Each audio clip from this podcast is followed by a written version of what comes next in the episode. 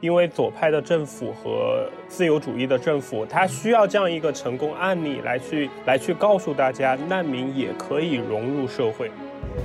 有这么多心血，然后有这么一种匠人精神注入到每一块奶酪的制作过程当中，然后真的这个世界上有非常非常多不同的种类，那你就要 keep an open mind。对，就是如果你说马卡龙是少女的酥胸，burrata 就是少女的。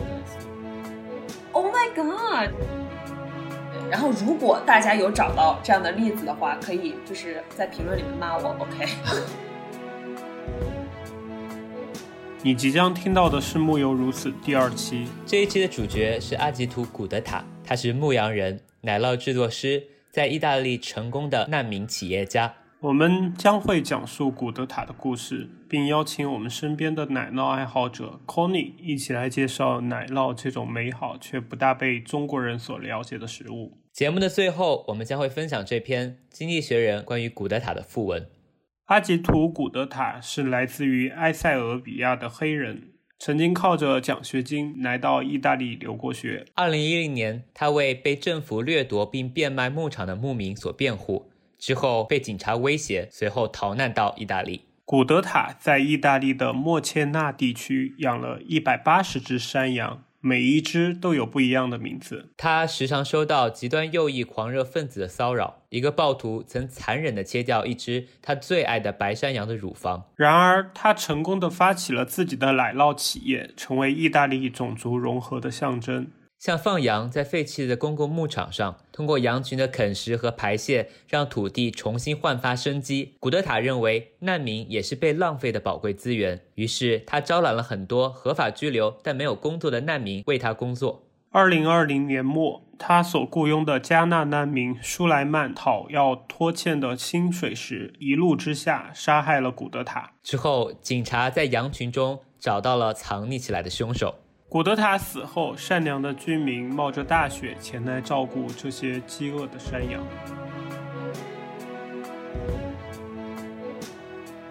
呃，阿吉图古德塔他的事迹有没有让你感动的地方？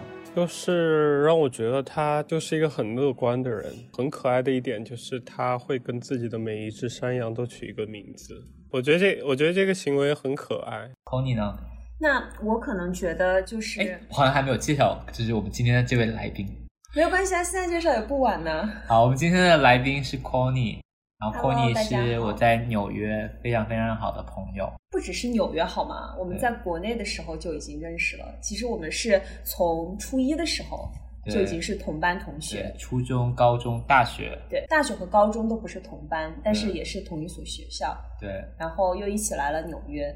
所以真的是很长时间的老朋友。对，然后很高兴能够邀请到 Conny 今天来跟我们一起做这一期播客节目。谢谢你们的邀请。Conny 跟 Felix 都是一个学校。对对哦，还忘了说，《木有如此》是一档 由副文出发，探索逝者的平凡与伟大，对我们人生启发的播客节目。我是 Colin，然后嘉宾是 Conny。我是 Conny，我是主播 Sheldon。好，休等，你好，稍等，稍等。然后我们把麦克风再还给 Connie。对，说到这个人生启发，我觉得他确实有很多让我很感动的地方，就像你们刚才说的。但是我觉得他的奋斗精神，嗯，也让我觉得很受到触动。因为他作为一个难民，作为一个黑色人种，他来到这样一个完全陌生的国度，大家看他的。眼光其实都是一种刁难以及不友好的，但是即使在这种恶劣的环境下，他还是凭借着自己的一技之长，凭借着自己的努力，获得了当地人民的尊重。虽然说到最后不幸的事情还是发生到了他的身上，但是我觉得在这个过程当中也算是完成了很大的成就吧，让我有点联想到我们在美国，然后在纽约这种奋斗的精神吧，让我觉得有一些联想。他完，我觉得完全不不完全是对那个国家完全没有认知。你听他们的他的经历，他之前高中以后，他还去意大利留了学，然后后来才回到埃塞俄比亚，和政府之间爆发冲突，受到拘捕或逮捕令的时候，他是去了意大利，因为他有意大利的居住证。然后他爸妈去了哪儿？他爸妈去了加州，所以他自己的家庭就算是在埃塞俄比亚，应该也算是不错的。要要逃都还逃得。都都是还不错的地方。对，哎，但是我觉得 Conny 说的很好一点是，因为我好像第一次看到有一个难民可以在当地把他自己的事业做的这么成功，然后还影响了当地的居民。小哥哥，你做了美头，你发现此事不单纯。我是觉得，其实对于欧洲来说，它的难民难民潮是从金融危机以后就一直陆续的有，然后再爆发了阿拉伯之春，包括叙利亚、利比亚，然后的一些难民都涌往欧洲，造成了一些人道主义的危机。我们今天这个主人公古德塔，他其实是在一零年的时候，就是二零一零年的时候，从埃塞俄比亚去的意大利。但是实际上，他并不是在那一批阿拉伯之春的那种氛围下影响去的，他是和当地的政府，然后爆发了一些事情，所以他去的原因跟现在我们看到的那些难民潮的原因可能有点不一样。但是为什么他被拎出来单独说呢？是因为其实，在欧洲一直以来，难民问题都是一个。非常复杂的问题，有大量的难民要涌入，然后他们出于人道主义的一个出发点就去接收，然后以德国、瑞典为首的这些比较高举普世价值的这些国家就接收了比较多，然后但是呢又引发了另一些问题，就是难民进入了这些国家以后引发的一些治安问题以及分配资源的一些问题，所以也会有很强的。右翼的势力来去反对呃难民的移入，所以其实古德塔这样的一个角色，其实是对于左派的高举人权这些旗帜的，不管是媒体还是政府来说，它是一个很好的一个标志和典范。当然，他本身很优秀，而且本身他也很有奋斗精神，他也在当地融合的很好，生活的很好，这是他自身的成就。但是为什么会被大大量的报道？其实也是因为左派。派的政府和自由主义的政府，他需要这样一个成功案例来去来去告诉大家，难民也可以融入社会，难民也可以给当地的社会带来一些贡献。所以，古德塔这样的一个故事和这样的曝光率，它背后有它的政治目的的。对，嗯，而且我觉得就是让人非常的唏嘘，他养他的自己的山羊的一种方式，就是把他的山羊放到那些废弃的公共牧场上面。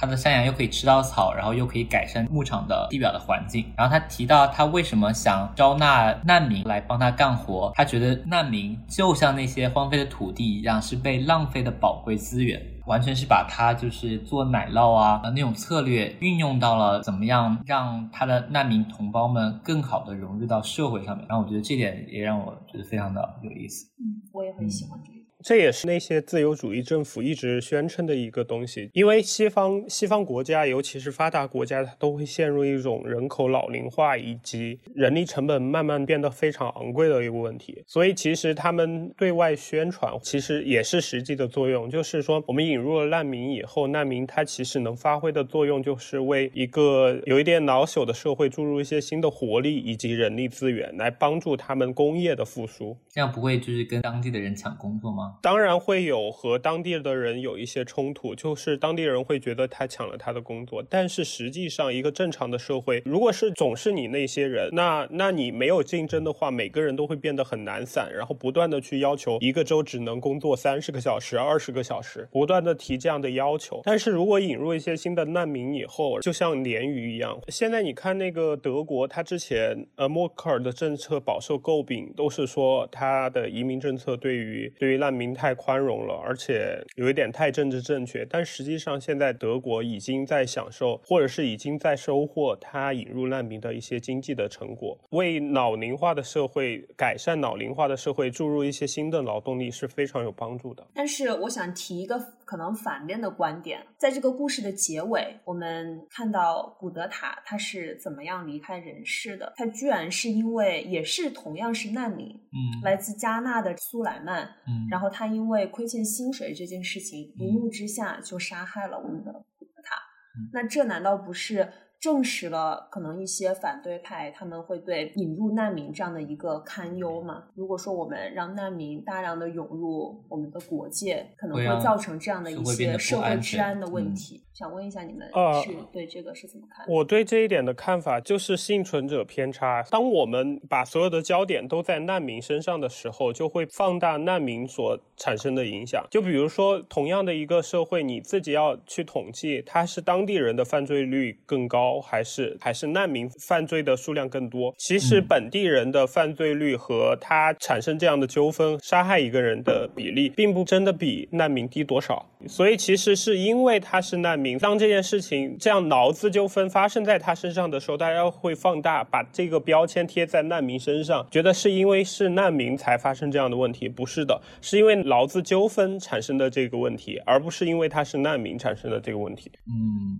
嗯。但是我觉得这个事情非常非常唏嘘的一点，古德塔在意大利也受到了很多右派人士的攻击，就像你说的，他是作为一个很成功的难民企业家的一个标。杆，他一直很努力的工作，然后证明给这个社会或者这个世界看，难民是可以融入当地的社会的。但是最后他的结局就难免让人们把他的悲剧跟难民会给社会带来动荡不安全的这个观念就联系在了一起。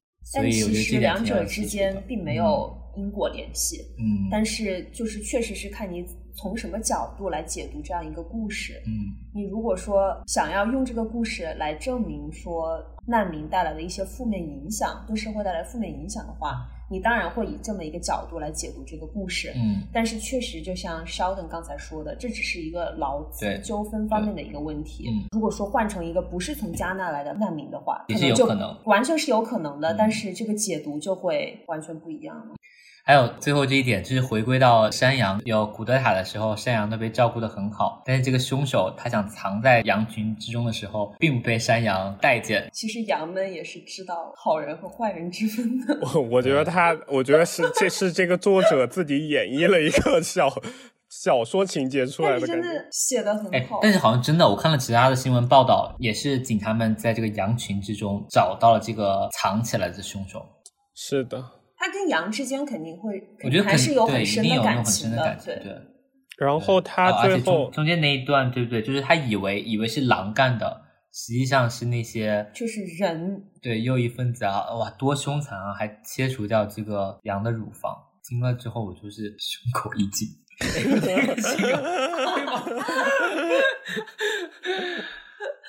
你对，我不想，我胸口都没紧，你紧个什么？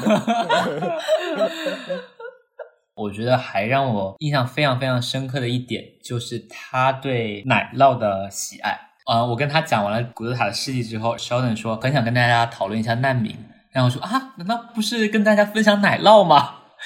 对。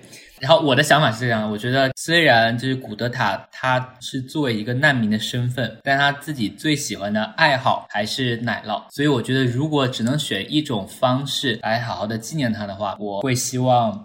能够有这样一个机会去介绍各种各样不同的奶酪，然后让那些并不是很了解这个菜系的人能够分享他对奶酪的这一份热爱。所以呢，我今天就邀请了朋友圈里头为数不多的奶酪爱好者 Conny 来给我们做这期播客。其实确实就是在你们来找我做这期节目之前，我只能称自己为一个奶酪爱好者。当我做了一些研究，看了一些 YouTube 的视频以后，我才知道原来有这么多心血，然后有这么一种匠人精神注入到每一块奶酪的制作过程当中。然后确实让我觉得也学到了很多东西。嗯，因为我不知道，嗯，包括 Sheldon 还有 Colin，Colin，至少我自己在国内的时候，我。完全不知道原来有这么多奶酪的品种，而且就是嗯，我是来了这边以后才知道，像这种包括汉堡里面麦当劳汉堡里面的那种一片一片的 cheese，都不是我们真正意义上说的这种 cheese。那那种是它是起司片，对不对？对，它是一种 processed cheese，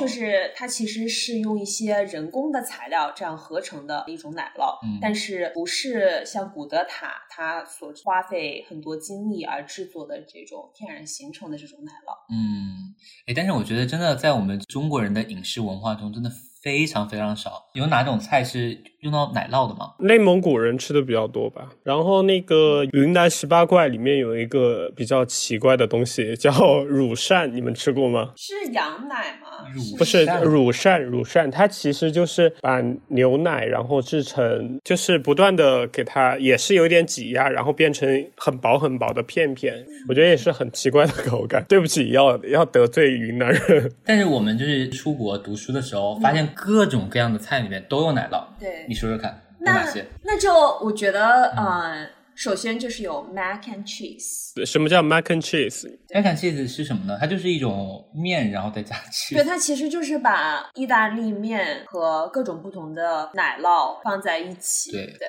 其实是很没有营养的一种东西，非常的齁，热量也很高。但是确实是一种 comfort food。对对，还有各种各样的披萨上面呀，也会放不一样的奶酪。对，然后还有沙拉呀，嗯，沙拉。然后讲到你最喜欢的 burrata，对我我对奶酪也非常不了解，但是我在纽约这边，我最喜欢吃的一家沙拉店叫做 Sweet Green，它会有各种 seasonal 的 ingredients，然后有一季我也不知道是哪一季，它就会有这个呃奶酪叫做 burrata，我记得是春。春天是春天是吗？对哦，你看到这个绿绿的一盘菜中间有一个非常非常圆润、有弹性的这一这一坨，口感也真的是非常的鲜美。这让我就想到一句格言，就是如果你说马卡龙是少女的酥胸，burrata 就是少年的酥定。我想形容是那个你这一段都会被剪掉，你这一段都会被剪掉。为什么被剪掉？为什么要剪掉我？对，但是 Burrata 好像它其实并不算是一种大类的一种奶酪的品种。我之前以为它是莫兹瑞拉芝士的一种，但是其实它是表皮或者是外面的这个部分是 Mozzarella，但是里面它其实就是 cream，就是说奶油，嗯，所以它是里面是非常绵密的口感，然后你切开的话，它是里面会流出来，对，就是是一种很。很有意，很有很有很有意思的这么一种 creation。听起来它就像是用 mozzarella，然后包裹一个夹心。被用什么包裹一个夹心？mozzarella。可你要不要教一下？mozzarella。mozzarella。Rana。Ra ra ra。Ra ella eh。好的，That's it for today. Thank you, everybody. 对，然后我刚才想分享的就是，其实。是 Conny 最喜欢的一个奶酪吗？还是 还是 Brata？Brata 我也很喜欢，但是两好像是两年以前吧，我自己一个人去瑞士旅游的时候，其实瑞士也是很大的一个奶酪的产地，对对，他们那边真的。奶酪的种类，奶酪的吃法五花八门。最有名的一个就是 cheese fondue 芝士火锅。嗯，他们就是会把不同的芝士放到一个小的火锅里面，然后会把面包丁，然后还有各种水果什么的放在那个火锅里面拉丝，超级好吃。然后第二种是一种吃法，也是一种奶酪的名字，叫 raclette。它就会把这种呃特定的奶酪的种类，然后整个 cheese wheel 拿火烤。烤完了以后，它就会直接用刀，然后把上面融化的那部分刮在你的盘子里，然后你盘子里可能是放了沙拉呀，或者是嗯不同的肉类之类的。嗯，所以他就是想要那个奶酪又是热的，然后又是在微微融化的那个状态，然后在你的那盘菜上面。对，嗯。所以你可以其实从这边就可以看到，像欧洲，嗯啊，包括美国这边对奶酪文化其实是非常重视的，也是他们文化的饮食文化的核心之一。对，小东哥，你要不要快速的介绍一下你最喜欢奶酪，然后我们进入下一个 part？最喜欢的奶奶酪吗？现在是这个话题吗？对呀，我们刚刚一直在讲啊。对啊。哦，我最喜欢的，我最喜欢的奶酪，那个其实是，呃，因为我很喜欢做菜嘛，然后有一段时间就疯狂的做西餐，然后其实用的最多的是意大利的 Parmesan 奶酪，然后它其实还有，你这个读的是对的吗？Parmesan，Parmesan，因为它是意大利语，Parmesan，对，然后它还有一个读，还有一个名字，呃，好像是官方的，然后的一个名字，我读来听一下，Conny 纠正我一下哈。好，你来。Parmigiano Reggiano，对，其实读的挺好的。哎，这好有意大利的感觉啊！对，Parmigiano Reggiano，它其实这种奶酪是在意大利非常特定的一个地区所生产的一种奶酪。嗯，然后他们做成一大块奶酪，然后周围都会用，就是怎么说呢，就会印上这个名字，就相当于是来自于这个。这两个地区的这样一种 cheese 哦，然后这边还有就是直接拿一整 块这个 cheese wheel，然后中间挖一个小小的坑，然后可以把那种意大利面直接放在里面，然后它会在里面炒，然后那样就是对对对对对，它其实是它其实就相当于是我把我把面煮好了以后，利用那个面它本身有的热量，然后去融化奶酪，然后然后它就是连汁带水的，就是相当于是纯 cheese 拌的。一个意大利面，然后给你端上桌。观众朋友们，我这边听到，呃，Colin 在我旁边吞口。水的声音。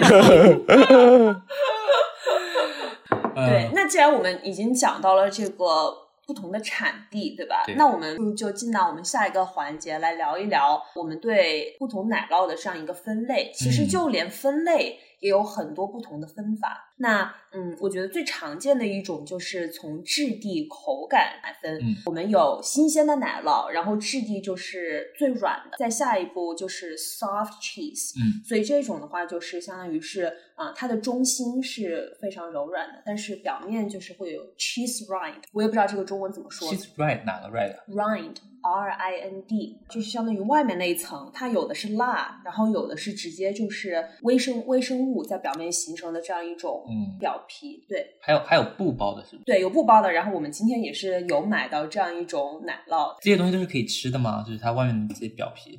你这个问题问的非常好。对，就是其实我之前也就是一直怀疑过自己，觉得会不会就是在外国人面前吃到这个。吃到它的表皮，显得我好像很不懂。但是我后来发现，有的人竟然会把就是奶酪的表皮拿下来，然后就是吃，会它会放到就是做菜的这样一个过程中。比如说，你如果放到做呃汤或者是类似就是这种烹饪过程当中，它会增加你的的风味。对，哦，对，很有意思。所以表皮就是一般不会在喝红酒的时候单吃，一般都是把它。作为烹调的一个调味剂是吧？对。哎，但如果你是布包的话，那个布怎么能吃呢？那个布是你要切下来的。对，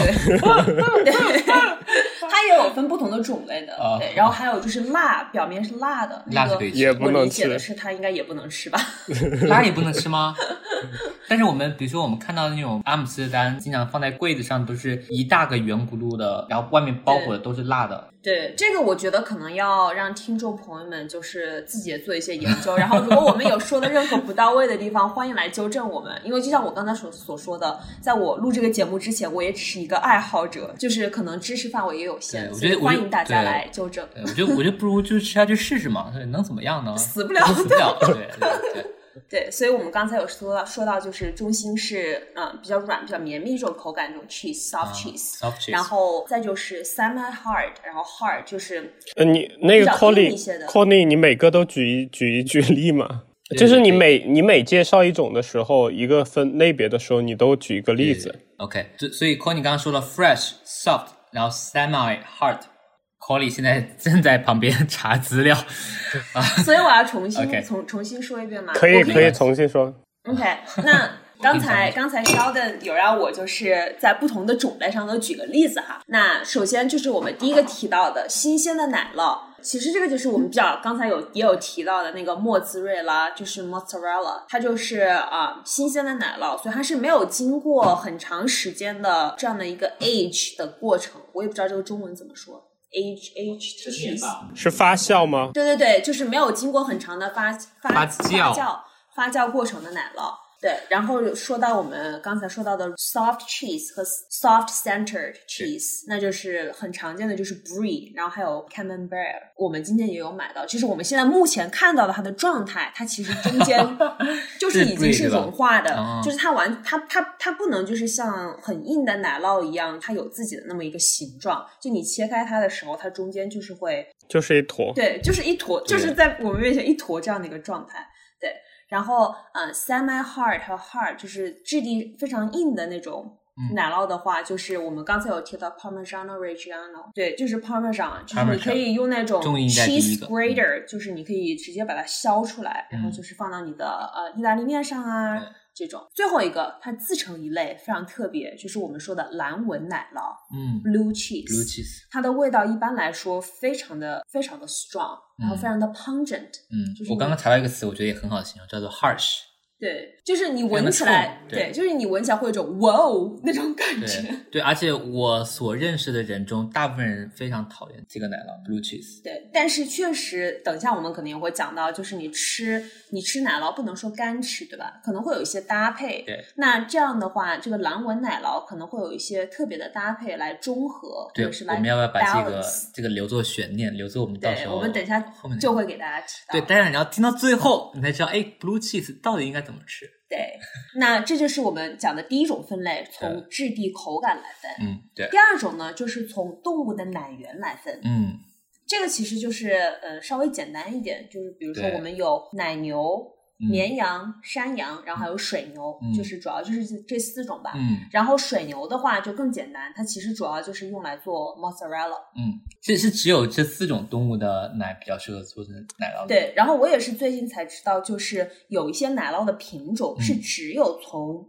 这几种动物特定的奶源才能做出来的。比如说，呃，像 Gouda 这种，你可以用山羊做，也可以用。奶牛的就是奶来做，但是呃，有一些特定的奶酪的品种是是不能，比如说用绵羊的奶来制作的。这一点举不出例子来，这一点也是举不出例子来。然后我也不想编大家来，就是 就是编一些例子来骗大家。呃，这这点这点这点我现在没有查，我大胆的我大胆的说一个，我们等会现在可以现场查一下，就是我们这个 cheddar 应该是只有靠只有奶牛它的奶才可以做成。那个 Sheldon，请你现查一下，来告诉观众朋友们，我们我说的这点对不对？啊，是，我还可以举一个例子，就是莫兹瑞拉，莫兹瑞拉，就是一般都是水牛、水牛和奶牛啊，我从来没有听说过绵羊和山羊。对，然后如果大家有找到这样的例子的话，可以就是在评论里面骂我，OK？呃，我我我得到的信息是 mozzarella，嗯，它最正宗的还是水牛，对吧？就是对，最正宗的是水牛。啊，你看，你看我说的这个对不对？Cheddar 它的 source 只有靠一个，嗯，是这么看的吗？但是你刚刚还举了一个都可以的，叫做 Gouda，Gouda。对，像我们今天去的那个奶酪店买的时候，我就有看到它有写 Goat，就是山羊的 Gouda，然后还有奶牛的 Gouda。对，它叫做翻译成是豪达奶酪。但但它这个也说的是，那这个百度百科就是错了。是 Wiki，维基百科就是。By the way，这个 Wikipedia 已经二十周年了，今天是它二，今天是它二十周年的这个纪念。今天吗？Specifically？呃，今年二零二一年。OK，然后我们提到了这个按奶源分，对，这四种。对，然后再就是从产地来分，嗯，这个我们刚才有聊到，就是瑞士的奶酪，我刚才已经讲了很多。再再就是当然就是我们的古德塔，它所在的意大利也是非常有名的奶酪产区，还有他。所学习制作奶酪工艺的这个法国，法法国，法国，法国，对，法国，对。然后其实还有一些比较小众的，其实大部分都是欧洲，对吧？对，但是印度，我不知道大家有没有听说过那个印度 paneer，是他们那边自己制作奶，就是奶酪的一种方式，但是非常类似的，在这边就是 ricotta，它也是一种新鲜一一种新鲜的奶酪，对。然后还有西班牙的 manchego，嗯。对，然后塞浦路斯，呃，我觉得可能比较多的素食主义者吧，他可能听说过 halloumi，它是那它是一种怎么说，就是经常被烤制的一种奶酪，它的口感很像肉类，所以说也是被经常放在三明治里或者是沙拉里面，然后素食主义者吃的比较多，然后我自己也很喜欢，因为 Conny 是素食主义，也不是全素吧，但是就是吃海鲜和和和和奶制品是可以的，对。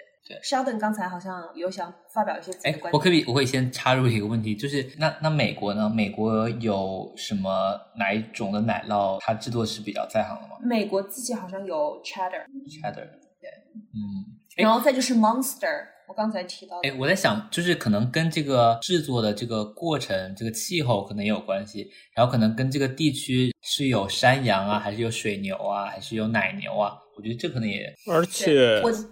而且你刚才说的那个欧洲那几个国家，瑞士、法国还有意大利，他们其实都是阿尔卑斯山山脉周边的一些国家。荷兰也是吗？荷兰不是。那荷兰其实这个奶酪做的也挺好的呀。但是因为你为什么荷兰做奶酪也算做的很好？因为它畜牧业很发达，它养很多奶牛。哦，对对对对，而且我之前有看过一个就是关于 Parmigiano Reggiano 的视频，它的那个产区的一个主管还是什么类似的人吧，然后他就有介绍说，其实它这个很特殊的味道，它的口感是来自于它那个牧区草里面的一些微生物。有三种特定的微生物，然后是从奶牛吃进那个草的那一瞬间开始，然后到它产奶，这个微生物都是一路一路怎么说呢？就是得到保存吧，然后一直到它的那个奶酪里面。而且这种这三个微生这三种微生物是只有那一个地区才有的。这就是为什么那一种那一种奶酪是意大利这一个特定的产区，它才能生产出来这么一种特殊的奶酪。哇哇是不是感觉就是收获收获很多？对啊，我觉得各种各样的奶酪五花八门，然后各种奶酪都有他们自己的历史跟特点。然后最后一种分类的方法是我做了研究以后才发现的，它叫做从加热以后融化的属性来分。有的呃奶酪加热了以后它是会拉丝的，就像我们刚才说的呃莫兹瑞拉、莫兹瑞拉。那么这种的话就是比较常见的，就是放在披萨上面。第二种就是加热以后就是直接融化，口感比较绵密的。嗯，那么这就是我们刚才有聊到的，像 Brie 呀、Gouda 呀、Cheddar。嗯，都是这样。那第三种呢，就相当于是加热了以后，它的属性不会发生什么变化，就是不会完全融化掉的。嗯，就像不知道刚才我们聊到 beta，beta 就是嗯，瑞士，来自于希腊，希腊。feta，feta 就是就是咸奶酪，一种很咸的奶酪。对，就是我们经常放在沙拉里面，然后它是比较 crumbly，就是会碎成一块一块的那种。对，它这个就是你如果加热的话，它它它并不会说就是融化的那么厉害。嗯，然后再就是。对我刚才说的那个 halloumi，这也就是为什么它的烹饪方式一般都是炙烤、加热这种，然后它还是就是原来的一块一块这样的形状。嗯，所以这也是一种分类的方式。Conny，我要问你一个问题啊，就是它们的融不融化这个属性是不是跟它们的脂肪含量有相关啊？I'm not sure。这听起来好像是那么一回事。对，Why don't you do some research？那我们接下来做一些 research。对。然后今天我们为了做这一期节目，我和 Connie 特地到了纽约最有名的一家奶酪店 Murray's，然后买了好几种不同的奶酪。然后我们今天要现场品尝，给大家介绍各种奶酪不同的风味和口感。我最期待的环节终于来了。我最不期待的环节终于来了。对，因为 Sheldon 现在人在人在国内，呃，然后第一种呢就是好难念这个英文 Cheddar。嗯，对吧？Connie cheddar，cheddar 呢，它的奶源是奶牛，然后是是来自于英国。然后第二种呢是 brie，就是我们说的这个非常非常粘稠的这种奶酪。嗯，然后它也是来自于奶牛，国家是法国。法国。对。然后第三种呢，来自于我最喜欢的一个国家，which is 荷兰的高达。Gouda，Gouda，对，Gouda，Gouda，Gouda 这种这种 cheese。然后 Gouda，哎。巧了，也是来自于奶牛。然后第四种呢，它的名字叫做 Up in Smoke，嗯，然后是一种 goat cheese。对，然后这个是店员强烈推荐给我们，因为它是就是有烟熏味的这样一种山羊奶酪，很特别。而它的包装或者说它的这样一个发酵的过程是包在枫叶，对，两片枫叶里面的，对，很特别。对，大家可以期待一下。它产自哪里？嗯，goat cheese 应该我我觉得我们应该选的是法国。因为我记得枸杞子一定要它在枫叶里面不应该就是加拿大吗？你不要，其实不太记得。我我我记得应该是法，如果不是的话，请观众朋友们骂我们。应该是法国，因为这个观众朋友们可能也无迹可寻。对，因为我记得是我非常想选一个来自于法国的枸杞子。对。然后第五种呢是风味非常强烈的 blue cheese，这一种是来自于绵羊，它其实主要是呃，至少我在店里看到有很多是来自于奶牛，嗯，对对。但是我们选了这个绵羊呢，因为我们想就是每一个奶源的都来一个，对对对，这样的话可以给大家分享一下我们的感想。对，这是我们今天唯一一个来自于绵羊的奶酪。对，然后最后一个呢就是这个非常非常可爱的 mozzarella。这个价格方面，我觉得可以，也可以稍微谈一下。它其实是从这个发酵过程的长短，嗯，可以看出它的价位。嗯，像我们这种 mozzarella 新鲜一点的奶酪，然后发酵时间比较短的，它会相对便宜。然后你是发酵时间越长越贵。嗯嗯，对。当然，这个我们就是控制变量法，在其他的要素都相同的情况下，你这个是发酵时间越长，价格就会越贵。嗯，对。好的，那我们不然就把这个选择权交给肖等，肖等你来选择一下我们第一个要试吃的奶酪好了。他根本就不就没有听，他根本就不记得我们买了哪些。Coda。Gouda，Gouda，Gouda，Gouda，是哪一个？这个对，这个 Gouda 是来自于阿姆斯特丹的，嗯。哦，然后这个就是它发酵时间是非常长的，好像是有三年，三到四年这样。对对。然后店员当时跟我们介绍的时候就说，因为它的发酵时间比较久，你看它的表面就会有一些结晶。对。它其实是钙还是盐的，就是这样一种结晶。而且它有说，就是口感或者说味道稍微有一些甜。然后会有点像 butterscotch，而且真的非常的硬，你用刀都很难切。对，哦，by the way，用不同不同种类的奶酪，其实你应该用不同的刀来切。但是 maybe this is another discussion for another day. OK，too much Because for I'm not ready for today. OK，让我们来尝一下这个咕达。哦，哦，真的好硬啊！嗯很甜。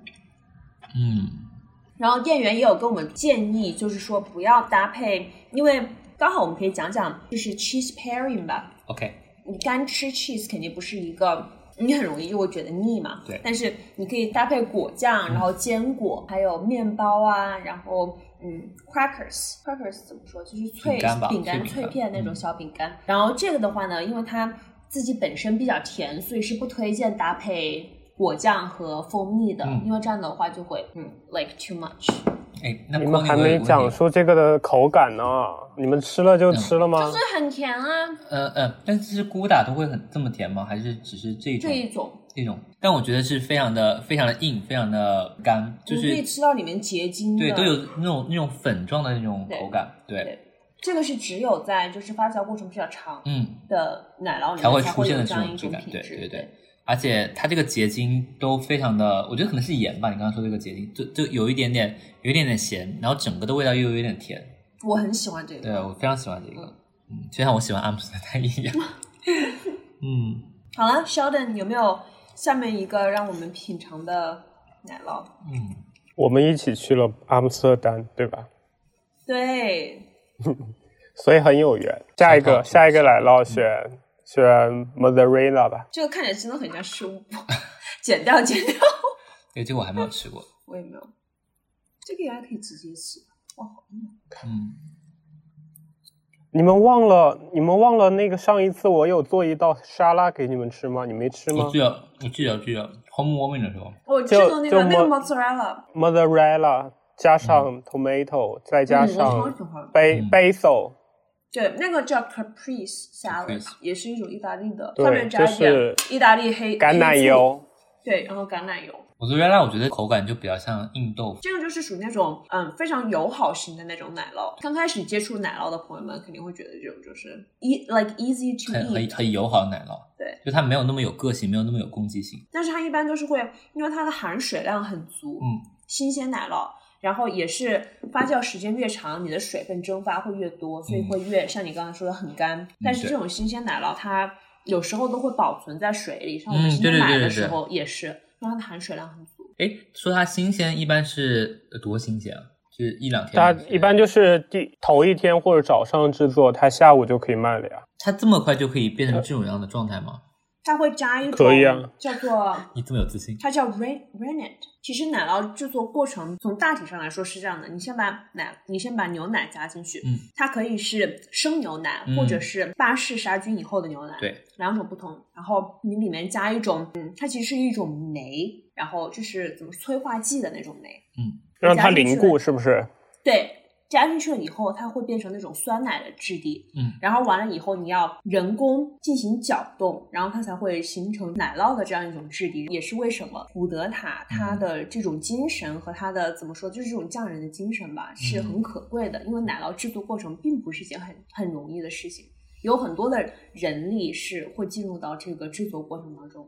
包括你形成了这样一种质地以后，你要把它放到架子上进行发酵、进行风干，每隔几个小时，或者是那当然根据你奶奶酪的那个品质或者是种类不同，对，你要翻面，而且这个时候它每一个整个的话都会就是很好的得到一个发酵对酵。，而且这个时候比较有经验的制造人，他们可以用手去按一下，从这个软硬度感受到这个奶酪它的内部这个发酵的程度，然后很有意思。特别要提到的就是这个蓝纹奶酪，因为我们可以看到它就是味道很强，然后你可以看到它就是绿色的霉菌，你其实可以看到很明显。哇，那在它的这个发酵过程当中，其实是你是需要在它中间捅很多个孔，这样的话有空气进入到奶酪的里面去了以后，这样会比较有助于微生物的形成。嗯，所以说，你当你切开你这个蓝纹蓝纹奶酪的时候，它其实这个孔状你是可以看到很明显的。哇，它能形成难纹也是因为捅了孔，然后霉菌在那个孔里面生长，然后切开才会有难纹，是吧？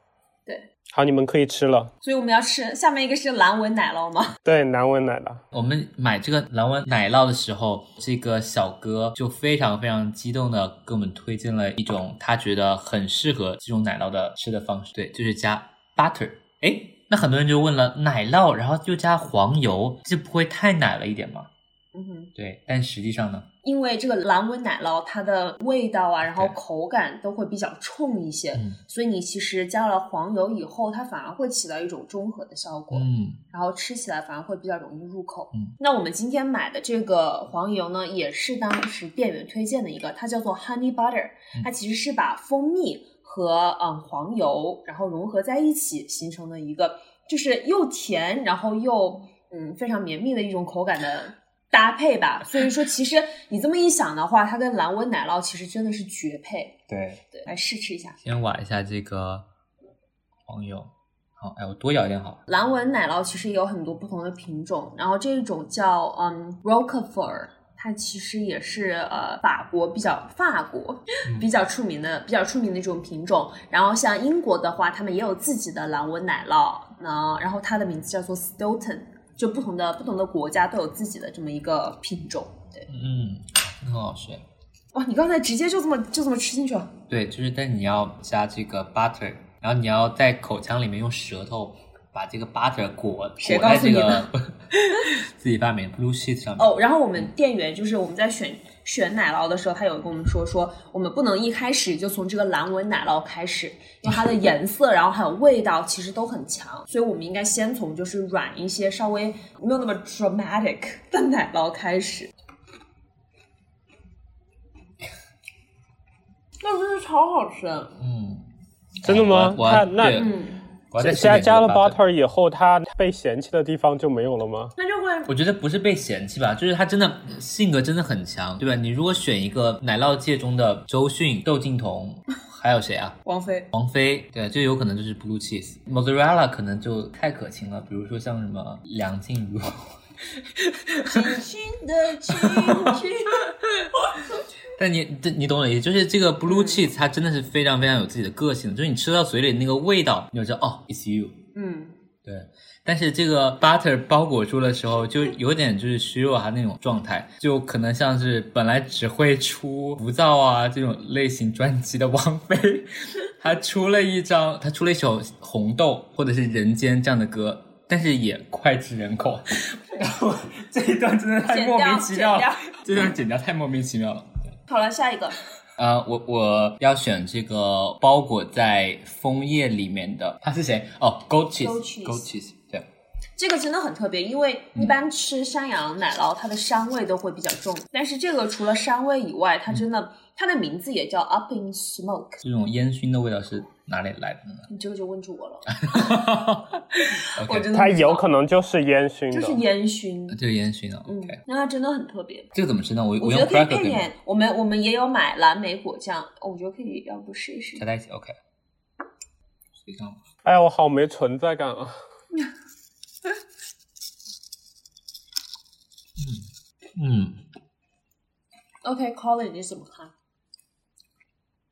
我不知道对不对啊，但我怎么吃到一种腊肉的感觉？就是那个烟熏的味道啊！哦，就是那种熏肉的感觉。对啊，虽然这个熏熏的这个味道非常的非常的强，但这个口感是我觉得我很喜欢这个，很像那种黄油的那种感觉。嗯嗯，它是它是非常 soft 的。嗯，因为其实我一般来说不会太喜欢山羊奶酪，就是因为它的那个膻味。对，但它这个烟熏的味道也很也很显著。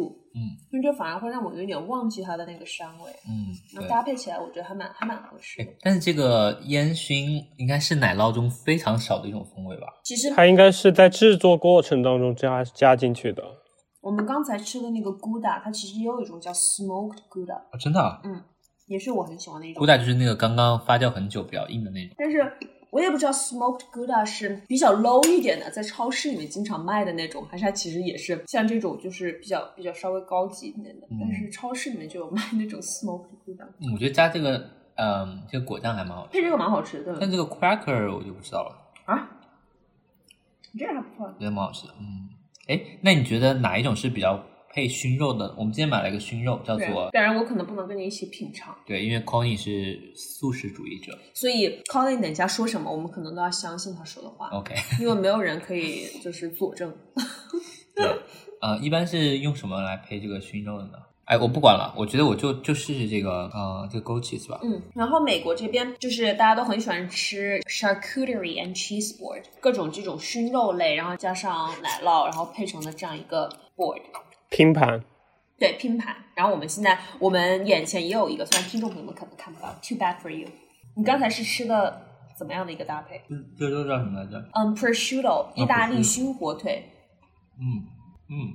嗯，我觉得是搭的，呃，就是这个熏火腿配上这种就是像 butter 一样的触感，嗯，然后两个烟熏味道又融合在一起，我觉得非常的好吃。而且我懂你的意思，因为熏火腿它自身可能会有就是比较咸，对，如果再搭一个就是发酵时间比较长，然后又比较咸的奶酪的话，可能就是会有点 too much，对，可能最后会 dehydrated。对，而且我觉得这个熏肉其实是有点那种油腻的，嗯，对，然后你配一个搭一个新鲜一点的，对对对对。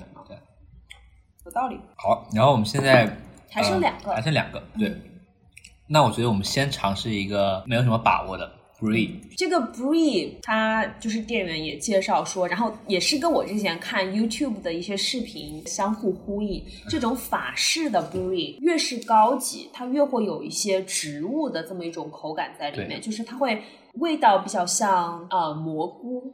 嗯。对，然后或者是其他的植物的这样一种味道，它其实是口感也怎么说呢？不是口感，就是味道也会比较冲一些，然后比较特别。OK，所以我们现在就来体体验一下。怎么？你是有点害怕？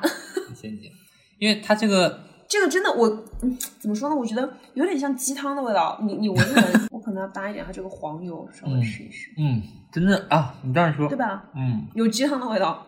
嗯，你是要吐了吗？嗯 嗯，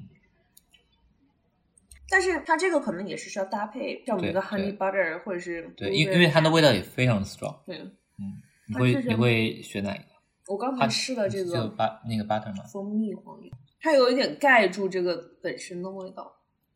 嗯，但是真的很特别。嗯，怎么样？你觉得不好吗？不是，我就觉得 butter 好好吃。这个真的，我觉得你自己可以吃很久。我要长几斤。哎，那 brie 一般是用在什么样的料理里面呢？嗯，其实 brie 也很常见，对吧？我觉得他算蛮有名的。对，你说我觉得他一般就是会比较适合，就是做这种拼盘的时候吃。真的，它好像我好久没有听说过他在什么料理里面有。他不能 solo 嘛，一定要 打配合跟别人。OK，那我们现在最后剩的这一种呢？所以这些店员都是真的，美国的店员都很抓嘛，感觉他们干一行爱一行的感觉。真的是很抓嘛，嗯，就是跟你滔滔不绝。我也还蛮抓嘛，滔滔不绝，对。就你跟他聊天，就是说 “Oh my God”，就是这种感觉。今天这个店员吗？没有吗？没有，今天这个店员应该是。但我跟他讲的时候，我还蛮激动的，因为因为他自己就是在我开始激动之前，他自己就有跟我说：“哇，看你们好像很有兴趣的样子，那我就跟你们多介绍一点。”对，就这样，因为就是。就像我刚才说的，如果你真的想体验不同种类的 cheese，然后真的这个世界上有非常非常多不同的种类，嗯，那你就要 keep an open mind，对，然后你就告诉他你吃过哪几种，你喜欢什么样的，这样的话他就可以，其实跟红酒或者是白酒吧，就是白酒，对，然后种类也很多，但是你可能就是要跟了解酒的人说，或者是卖酒的人说，你喝过什么样的，你喜欢什么样的口味，对对对，这样的话就可以给你推荐更多类似的。好，我们最后剩的这个就是 cheddar。嗯，我这些发的都对不对？我觉得英语也退化的可以。然后这个就是呃，稍微提一下，就是我们之前好像又简单讲一下，嗯，外面它是用布包裹的。这个是布吗？对。啊，这个是布吗？我不知道它有没有，就是卖给我们的时候把那个那一层布给揭掉。OK。但是它也是，就是它也是那种就是发酵时间比较长的，比较干，比较像可以从它的质地看出来，就是呃比较 crumbly，然后硬一点，干一点。对。我感觉这种就是还比较适合直接吃。嗯，其实我不是很知道怎么描述。嗯，cheddar 它刚入口的那么一个味道，你怎么看？我觉得 cheddar 它的这个奶香味非常的足，但是是吃到后来刚入口的味道吗？那我来再揣摩一下。它有点 nutty，earthy 的那种味道。对，它刚进口的时候那种坚果，就你以为你在嚼那个嚼那个土，对，但是其实你在找奶酪。但吃到后来就是非常的非常香，奶香味非常足，这个我很喜欢。奶香味真的好足啊！嗯，就就你可以感觉到很多奶牛在你的嘴里奔跑，奔跑，对对对，那感。嗯，好的，那我们就试吃完了。所以现在我们三个人就要选出六种奶酪中，好难啊！自己最喜欢的一种，好难啊！我有好几个都感觉很难选。嗯，对你跟我们分享一下你的解题思路。解题思路，对，OK，首先我有一个答案。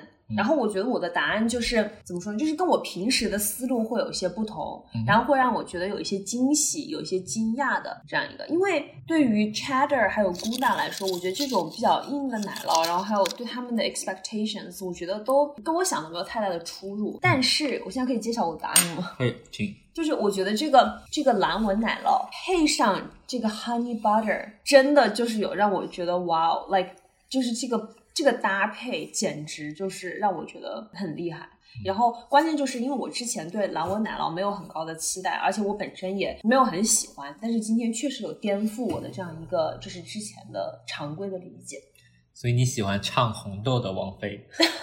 你如果一定要这么说的话，不是那种最有个性的也可以。那你呢？嗯，我我觉得 call 你的这个答案，我觉得非常的非常的敷衍。因为对吧？就是你你你其实喜欢的是这个 honey button 吧？并不是，因为我也有搭配这个跟其他的奶酪哦，但我并没有觉得它让我觉得眼前一亮。好，那你说说看，blue cheese 的哪一点让它跟这个 honey butter 打的这个配合让你觉得最惊艳？就是它的这个冲。嗯，再加上它嘴，就是你入口的时候会有一种涩涩的那种感觉，嗯，然后配上你这个蜂蜜黄油的，就是比较柔和的一个口感吧，我觉得两者搭配起来就是恰到好处。嗯，那你呢？嗯，好的。其实我觉得我我的这个解题思路也非常的清晰。就我吃了这么多奶酪之后，我发现我的这个心之所向还是这个陈年比较久的、比较贵的、口感比较干的 hard 的奶酪。我觉得在 Gouda。我觉得 Gouda 跟 Cheddar，嗯，之间考虑了很久，但是呢，我觉得我最喜欢的还是这个 Cheddar，因为它吃到后来的那种那种奶香味，就是让我觉得这是一个奶酪最纯正、最淳朴、最吸引人的这个地方。而且我我觉得比较同意你的一点，就是 Cheddar，我们买至少我们买的这个 Cheddar，你可以就是尝出它的味道的变化。从你刚入口的那样一种，就是有点接近土坚果类的那么一种味道，到最后留在你嘴里的那种奶香味，嗯，就是你它有不同的层次在，对我觉得非常的特别。对，最后一个到了你了，稍等。我的解题思路也很简单，我只吃过 mozzarella。真的吗？那我们这些形容没有让你对其他奶酪有有也有一些想象吗？还好吧。啊，但是我记得上一次我我们有跟另外两个朋友一起吃。但是确实我不太吃得惯奶酪，我都吃中间的葡萄串跟那个葡萄干之类的。OK，好的，呃，所以肖战选的是 mozzarella。OK，啊，那我们要最后做一个结尾了。我现在看他这个《经济学人》的讣告的封面，你要哭了吗？不，我我觉得真的就这这个画面非常让让人印象深刻。他在一群山羊中抱着两只。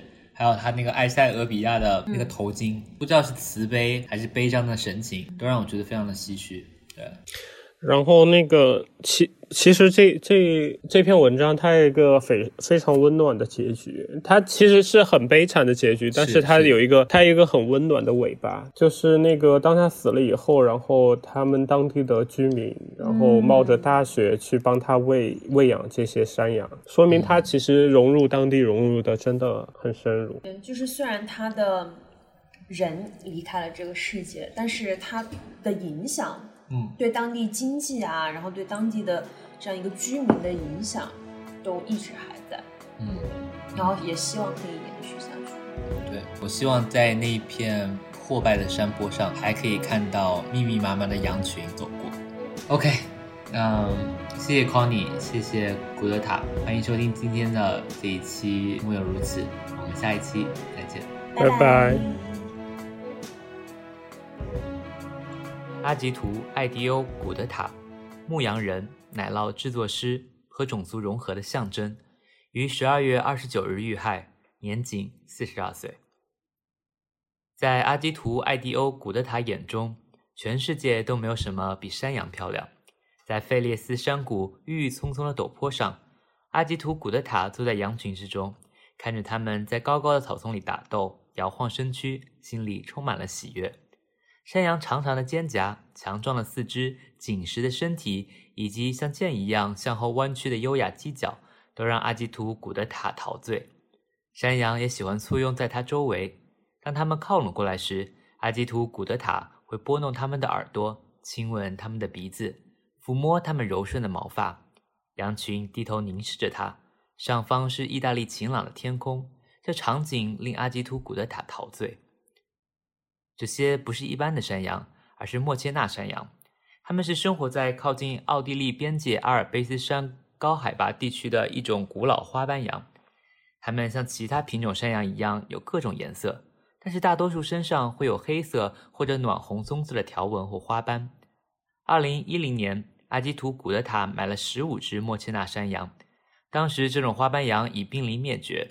之后的十年里，这些山羊数量便增加到了一百八十只。他知道其中每只羊的名字和品性。西纳蒙总是坐在粪便里，他就一边温柔地帮他清洗乳房，一边嗔怪他。凯总是想要爬进他的车，他也会斥责几句。当将羊群赶去牧场时，他会像对待一群孩子一样示意他们安静。黑黑的修长的手一边还轻快地转着木棍。没错，阿基图·古德塔是黑人，羊不会注意到这一点。就像他们不会注意到他那高高的非洲帽子一样，但是当地人的确注意到了。莫切纳地区与世隔绝，那儿仍然居住着巴伐利亚人的后代。他们吃德国饺子，住木屋，讲一种德国方言。他们不信任任何陌生人，包括那些经常开着货车来卖布料的小贩。他们除了在忏悔日外，从未见过黑色面孔。忏悔日的狂欢活动由贝塔和贝莎领衔。他们一个穿着裙子，一个戴着高高的山羊皮帽，并用稻草伪装成驼背。他们俩都扮成黑人，做滑稽的动作，以期给当地带来繁荣和昌盛。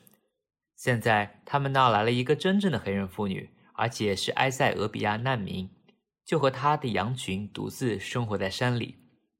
然而，他相信，只要他埋头苦干，牧羊、挤奶、刷洗、清洁，他也能为当地带来繁荣。他的父母去了加州，而他来到了这里。他在2010年一无所有的从埃塞俄比亚逃离，决心抛下思乡之情，让自己获得新生。他当年在埃塞俄比亚受到了爱乱开枪的警察的威胁，甚至他们还出具了针对他的逮捕令，就因为他为那些牧场被政府掠夺并变卖给了企业的牧民们辩护。